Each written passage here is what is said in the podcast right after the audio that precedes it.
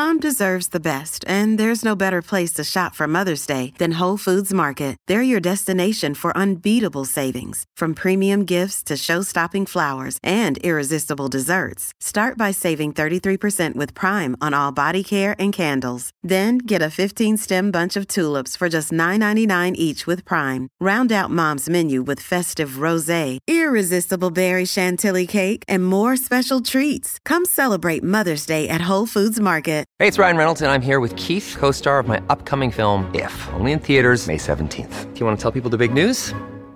All right, I'll do it. Sign up now and you'll get unlimited for $15 a month in six months of Paramount Plus Essential Plan on us. Mintmobile.com slash switch. Upfront payment of $45 equivalent to $15 per month. Unlimited over 40 gigabytes per month. Face lower speeds. Videos at 480p. Active Mint customers by 531.24 get six months of Paramount Plus Essential Plan. Auto renews after six months. Offer ends May 31st, 2024. Separate Paramount Plus registration required. Terms and conditions apply if rated PG.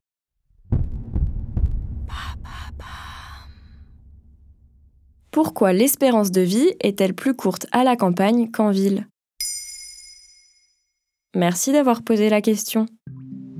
Selon une étude de l'Association des maires ruraux de France, dit l'AMRF, publiée le 20 avril 2023, l'écart d'espérance de vie se creuse entre les territoires urbains et ruraux. Elle dénombre une surmortalité de 14 000 personnes dans les campagnes. Selon l'étude, qui se concentre sur une période de 30 ans, il n'y avait pas d'écart d'espérance de vie en fonction des territoires français en 1990. Aujourd'hui, toujours selon cette même étude, si votre enfant naît dans une zone rurale, il vivra statistiquement deux ans de moins en moyenne que s'il naît en ville.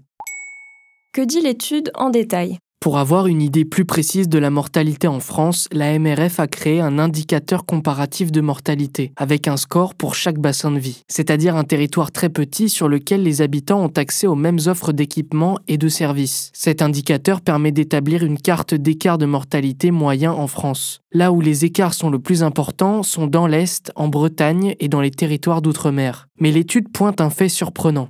Les zones de surmortalité les plus importantes sont situées aux limites des départements et très souvent aux marges des régions, à cheval sur deux ou trois départements. Ces territoires sont comme des délaissés de l'organisation territoriale. Et quelles solutions l'AMRF propose-t-elle pour endiguer le phénomène? Concrètement, quatre propositions sont mises sur la table. Pour cela, l'Association des maires ruraux de France a réuni 35 réseaux de professionnels de la santé. Ils mettent notamment l'accent sur la proximité dans l'organisation des soins et appellent, je cite, à la refondation d'une démocratie sanitaire. La première proposition est de rendre obligatoire la diversification des lieux de stage des étudiants en santé en développement, notamment les hébergements territoriaux et les aides au transport. Ensuite, mettre en place et développer les équipes de soins coordonnés autour du patient, dit ESCAP, grâce par exemple à plus de téléconsultations. Enfin, mieux répartir les professionnels de santé sur le territoire.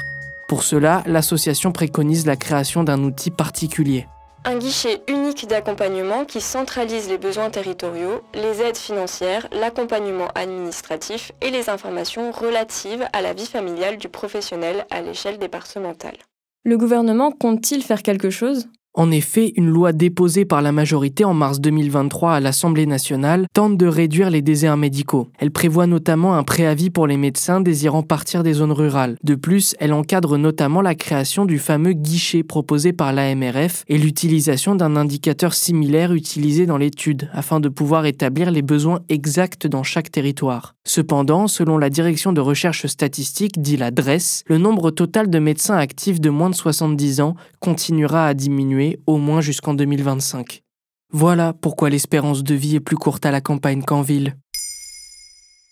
Maintenant, vous savez, un épisode écrit et réalisé par Samuel Lambrouzo. Ce podcast est disponible sur toutes les plateformes audio. N'hésitez pas à répondre au sondage du jour sur Spotify. Et si cet épisode vous a plu, vous pouvez également laisser des commentaires ou des étoiles sur vos applis de podcast préférés.